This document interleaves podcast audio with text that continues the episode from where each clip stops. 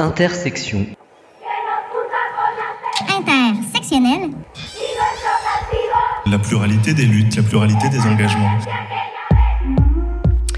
Hiver 54, l'abbé Pierre lance un cri d'alarme parce que des gens meurent dans la rue. À force de lobbying, les députés votent la trêve hivernale.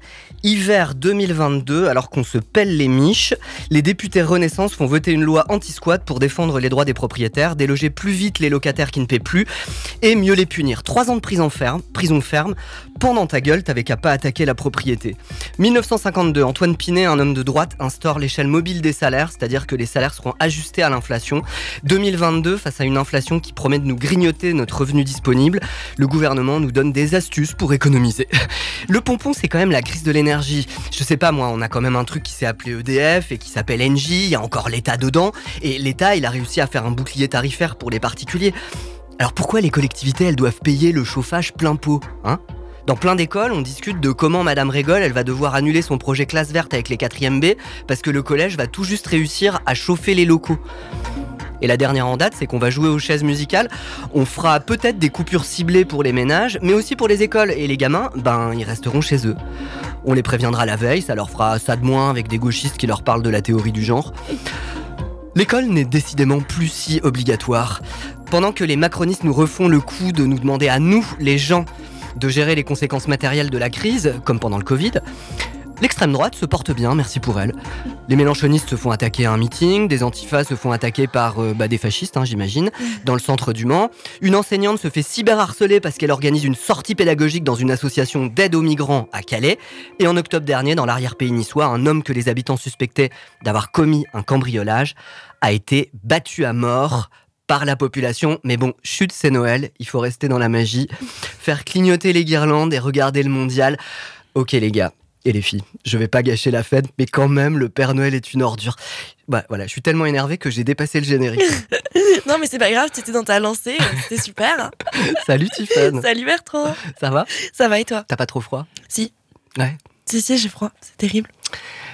Et avant de démarrer cette émission, alors toi, t'es venu comme d'habitude, hein, t'as as bossé et tout, t'avais une chronique qui était prête pour la semaine dernière, et puis la semaine dernière, on a annulé parce que, bah, parce que on était, enfin, moi, j'étais malade en fait. Ouais, et puis moi, euh, enfin, je croulais un peu sous le travail aussi, euh, Voilà. donc c'était pas plus mal. Et avant d'en parler, peut-être j'avais envie de te poser une question, euh, comme Mhm. on est euh, bah, juste avant les vacances, juste avant les fêtes. comment tu vis toi cette période de- des fêtes qui est où on nous invite à, à célébrer les choses simplement, à se réchauffer ensemble, ce qui peut être sympa.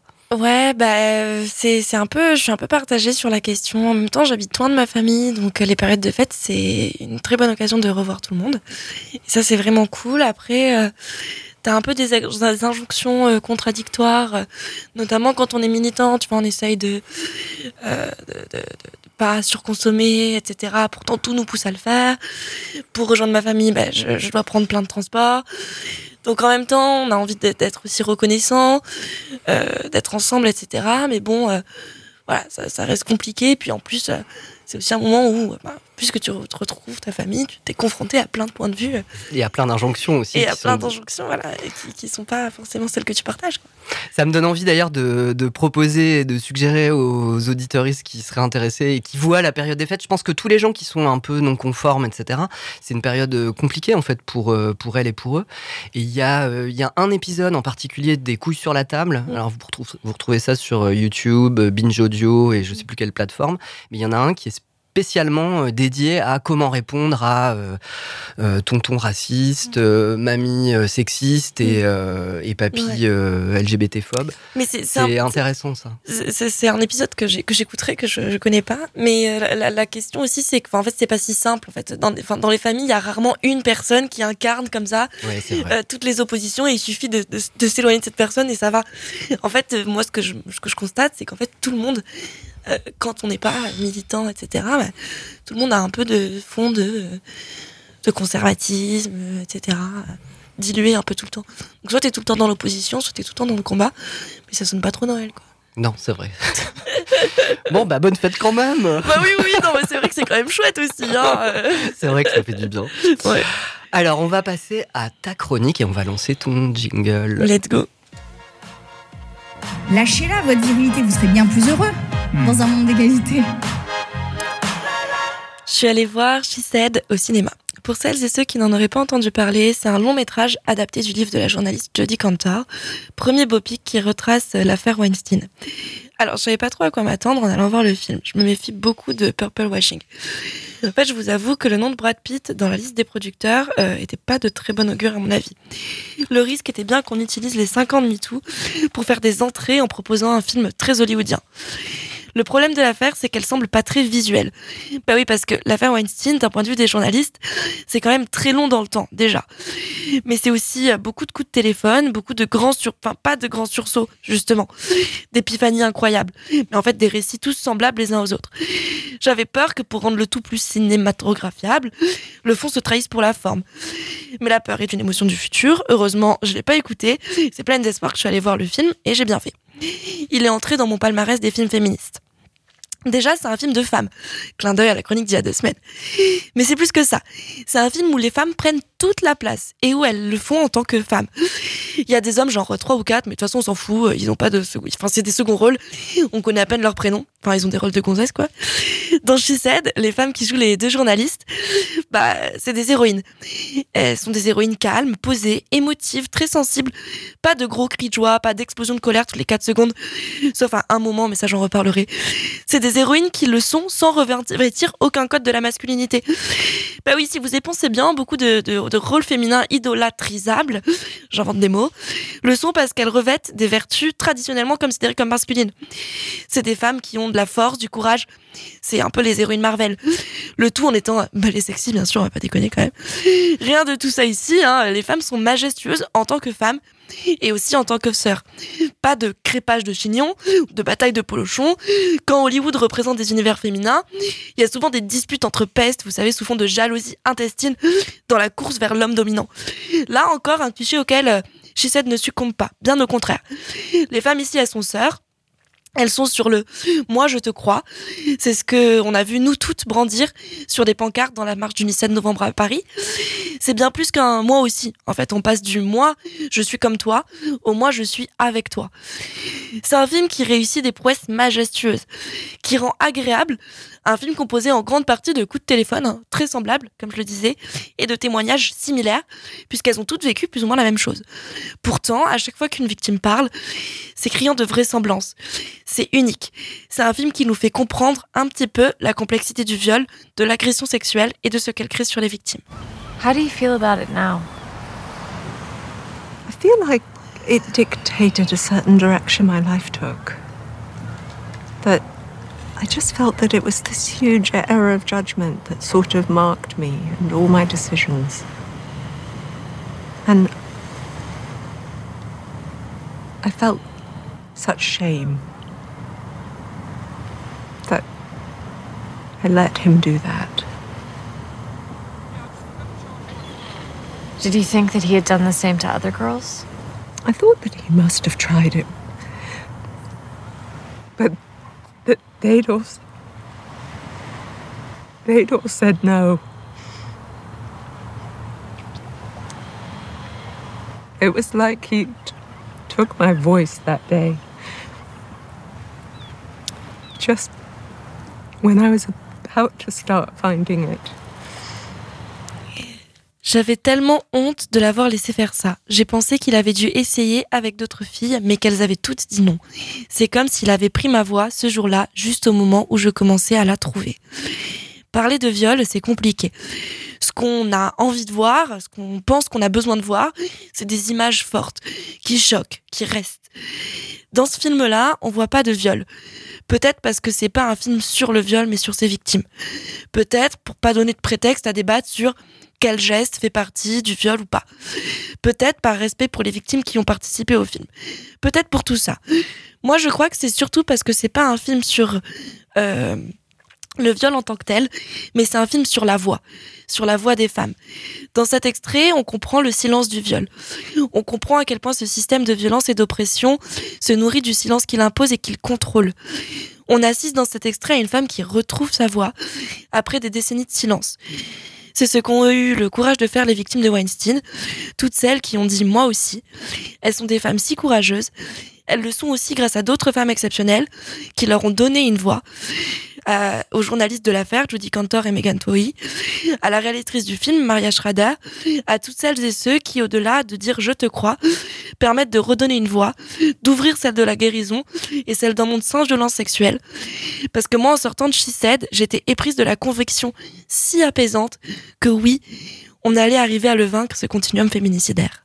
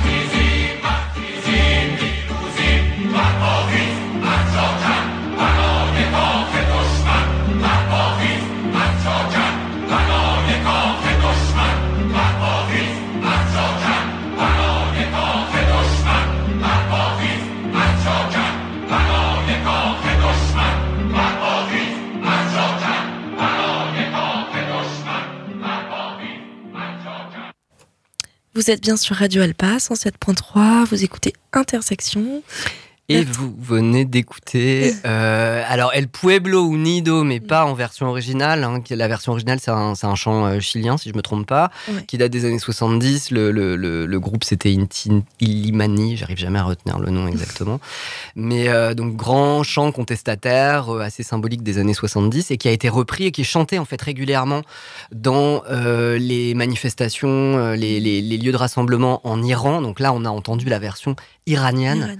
Et euh, c'est beaucoup en fait les, les étudiants et les étudiantes iraniens et iraniennes du coup qui chantent euh, qui chantent ça. On a aussi entendu euh, Bella Ciao en, en iranien. D'accord. Voilà, donc euh, c'est beau parce que ça bah, ça fait respirer euh, le- un peu l'internationalisme. Enfin, oui, c'est ça. symbolique Ça, donne une dimension de la réutilisation des codes de, de lutte et de, de, de résistance.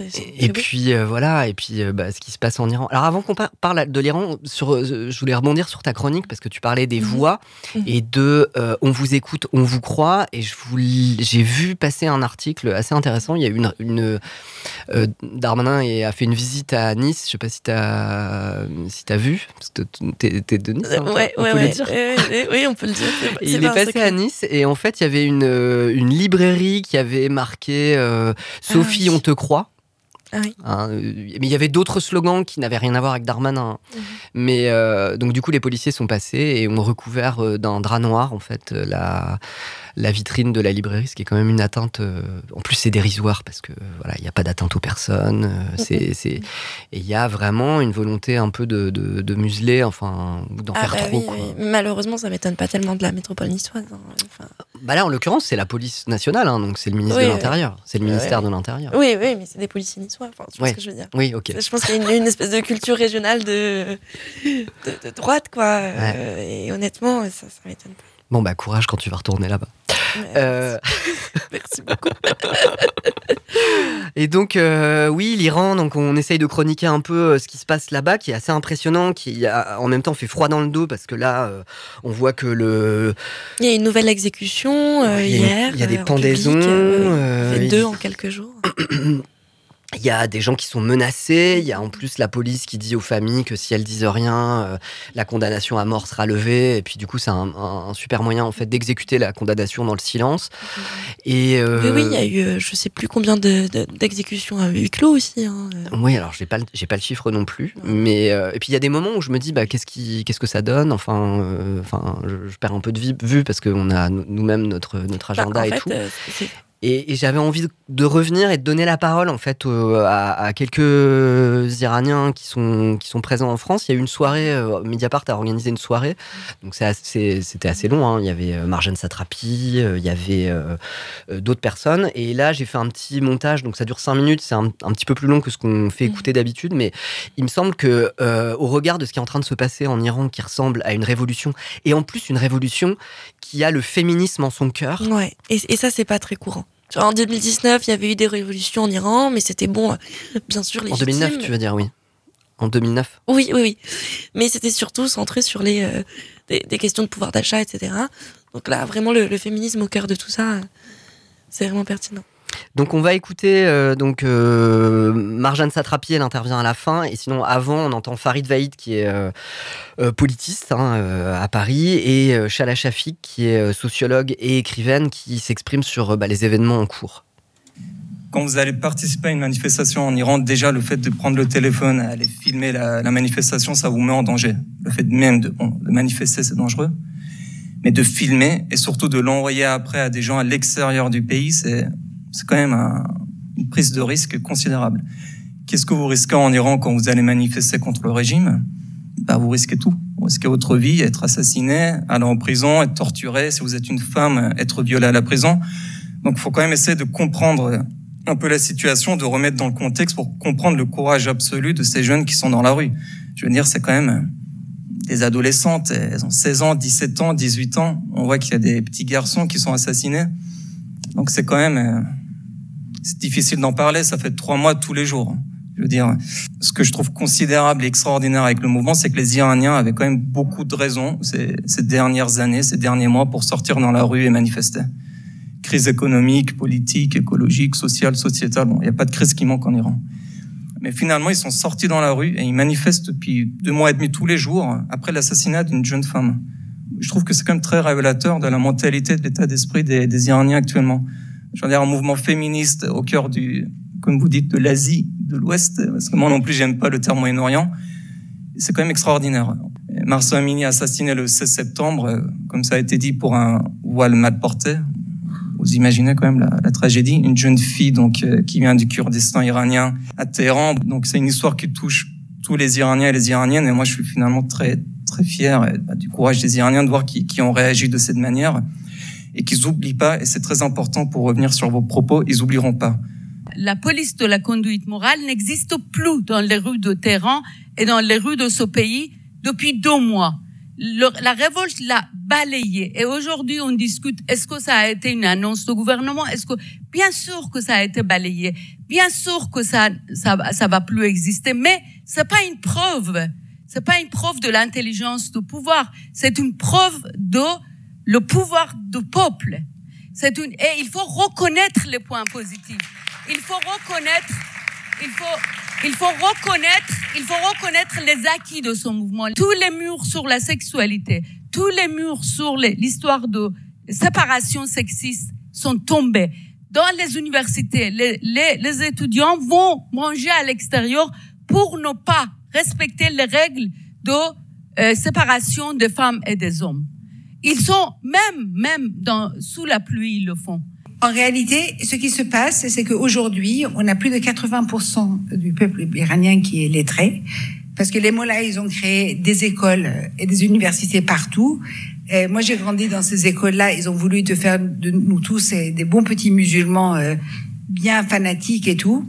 Le problème, c'est que quand vous savez lire et écrire, vous ne lisez pas que ce qu'on vous donne à, lire, vous lisez autre chose. Voilà. Puis est venue euh, la révolution informatique qui fait que tous les enfants, toutes ces générations Z qui sont nées après euh, l'année 2000, ils ont grandi avec les gens de leur génération, donc en contact avec le peuple, le monde entier. Donc ils ont une vision très internationale et je parle en, euh, je parle pas en tant que moi, Marjane, qui est ici euh, depuis euh, 22 ans. Ça fait 22 ans que je suis pas rentrée en, en- en réalité euh, dans mon pays. Mais je leur parle et en fait c'est une génération qui n'est pas sexiste, euh, qui est qui qui est vraiment très très moderne. Or, quel est euh, la plus grande ennemie, le plus grand ennemi de la démocratie Ce n'est pas une personne, ce n'est pas un mollah. Le plus grand ennemi de, la démocratie, c'est le patriarcat. Vous voyez que même dans la démocratie la plus grande du monde, qui s'appelle les, les États-Unis, quand Trump, qui est un patriarche, quand lui devient président, eh ben cette démocratie, elle est en danger parce que le patriarcat demande la dictature. De la même façon que dans une famille, le père a le dernier mot, euh, le dictateur, c'est le père de la nation. Il s'estime comme le père de la, nation, donc il doit avoir le dernier mot. Donc les choses, ils ont changé. Et ce que je veux dire, c'est que là, pour la première fois, en 2009, moi, j'ai pas cru réellement qu'il y aura un changement, mais pour la première fois, j'y crois parce que la culture démocratique est installée chez ces jeunes. Donc vous avez une jeunesse très moderne, très 21e siècle, et vous avez un gouvernement qui vient du Moyen Âge, ou peut-être même encore euh, pire. Et en fait, ce gouvernement ne peut pas gouverner ce peuple parce que, en fait, il y a 800 ans d'écart euh, de mentalité et que ces choses-là n'est pas possible. Et voilà, ce n'est pas possible. Et bah voilà. Donc, euh, bah, cœur sur l'Iran, hein, cœur Ouais. sur les Iraniens et les Iraniennes. Et Ouais. euh, moi, ça me fait à la fois enfin, peur et ça, ça remplit d'espoir en même temps. Bah oui, oui, c'est aussi euh, merci à elle et à eux d'avoir le, le- le courage de, de porter cette voix. Et- C'est ça. Et alors, pour finir cette émission, Ouais. avant de vous laisser pendant la pause des fêtes, euh, on voulait interroger un peu le sujet compliqué, ambivalent, enfin sur lequel les gens sont parfois ambivalents, euh, du Qatar, Bah de la oui, parce Coupe que du vois, Monde moi, au Qatar. j'ai- remarqué qu'on en parlait beaucoup de est-ce qu'on boycotte ou pas, mais bon, depuis que ça a fin, boycotte commencé, euh, voilà, le sujet, bon, on n'en parle plus trop, quoi. Alors du coup, toi, t'es allé enquêter et Ouais. t'as euh, t'as été interroger les gens euh, autour de toi et euh, bah, voilà ce que ça donne. Eh bien, pour parler très aimablement de ce que je pense de la Coupe du Monde au Qatar, je dirais que c'est globalement un scandale, mais que si au moins ça permet de faire en sorte qu'on commence à se poser des questions sur l'organisation des JO en France et la façon dont on traite les gens qui bossent dans la construction des stades, bah, peut-être qu'il y a du bien à en tirer. Mais euh, sinon, le Qatar, je m'en fous. Le problème de la Coupe du Monde au Qatar, c'est que c'est au Qatar, mais que c'est quand même la Coupe du Monde. Donc, euh, mon jugement a un peu évolué sur le sujet. Si, pour être honnête, on avait été très mauvais et qu'on s'était fait virer tout de suite, je pense que j'aurais été beaucoup plus virulent dans ma condamnation. Là, je module un peu. Euh, la Coupe du Monde au Qatar, je dirais, c'est un peu comme le chapon farci à Noël, ou le vin de Bourgogne, ou la religieuse au chocolat. C'est, c'est mauvais, mais qu'est-ce que c'est bon?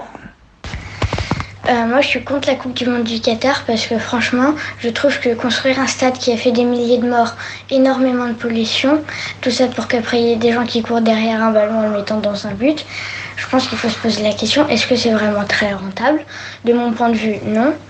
Euh, D'ailleurs, c'est pour ça que j'ai décidé de ne pas regarder la Coupe du Monde du Qatar.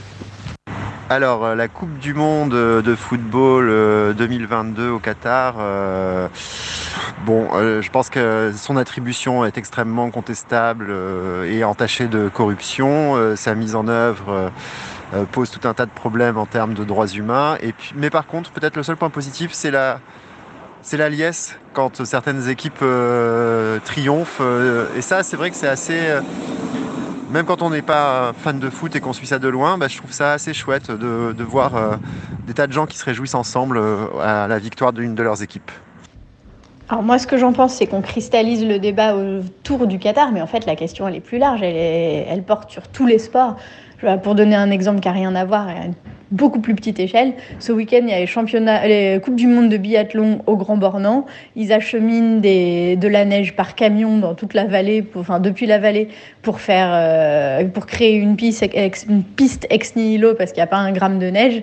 Euh, c'est c'est tout aussi choquant. Simplement, la proportion n'est pas la même, euh, le degré de médiatisation n'est pas le même, mais tout le sport est touché par ces questionnements et va devoir forcément évoluer. Ouais, alors euh, franchement, moi j'ai trouvé ces témoignages euh, tout à fait pertinents. Euh, je pense qu'ils nous ont permis de. Enfin, qui m'ont permis en tout cas de mettre, mettre l'accent sur quelques petits éléments de, mon opinion par rapport à ça. Je pense que ce qu'on voit et ce que disent les gens, c'est que finalement le, Qatar nous permet aussi d'avoir une vision plus générale de la chose et de se rendre compte que les loisirs en général, les loisirs à très grande échelle comme ça, bah, en fait ils ont une empreinte écologique incroyable. Alors en effet, le Qatar est particulièrement médiatisé, mais en effet, euh, voilà, euh, c'est des conditions terribles. Et peut-être que ce que peut nous permettre le Qatar, c'est de, de faire davantage attention à ça, et par exemple de s'intéresser à la question des travailleurs migrants en général, qui en fait était terrible avant le Qatar, Oui. et qui après le Qatar, il y aura plus de stades à construire, mais il y aura d'autres choses ailleurs. Et, euh, et ces travailleurs-là, ils sont toujours en détresse. Eh ben, je crois que c'est la fin de. Moi, alors, moi, moi, je suis d'accord avec la petite fille. hein. Je trouve que Ouais. c'est- je trouve que c'est elle qui a compris. Elle va, elle va droit Ouais. au but. euh, Bah Oui, voilà. c'est je, vrai. pense- je pense qu'il faut pas regarder tout. Enfin, Non, non, au bout d'un moment, on peut tourner en. Non, mais tour. tu- tu Je vois, là que- aussi où- où- je trouve que c'est elle qui, qui a la Oui. réponse. Enfin, moi, c'est la. je- moi, je suis d'accord avec la petite fille. Oui, Voilà. moi, moi aussi, tu vois, je, je suis totalement d'accord avec la petite fille. En même temps, euh, le, le foot, c'est un sport populaire, et peut-être que aussi dans le, on critique le foot, on critique le Qatar, on critique aussi euh, euh, la masse. Oui, oui, oui, Le. PMU, tout ça. Euh, voilà. Eh ben, on vous laisse avec ces réflexions, euh, ces questions ouvertes. Et Tiffany, tu voulais dire? Je veux simplement remercier les personnes qui ont accepté de, Ah bah oui, de répondre on les remercie vivement. Merci à eux. On leur souhaite de bonnes fêtes et on vous souhaite à vous aussi, auditoristes de Radio Alpa 107.3, la meilleure radio au Mans, hein, euh, de bonnes fêtes, reposez-vous bien et revenez-nous en janvier en forme. Et nous aussi. Et nous Et nous aussi. des bises.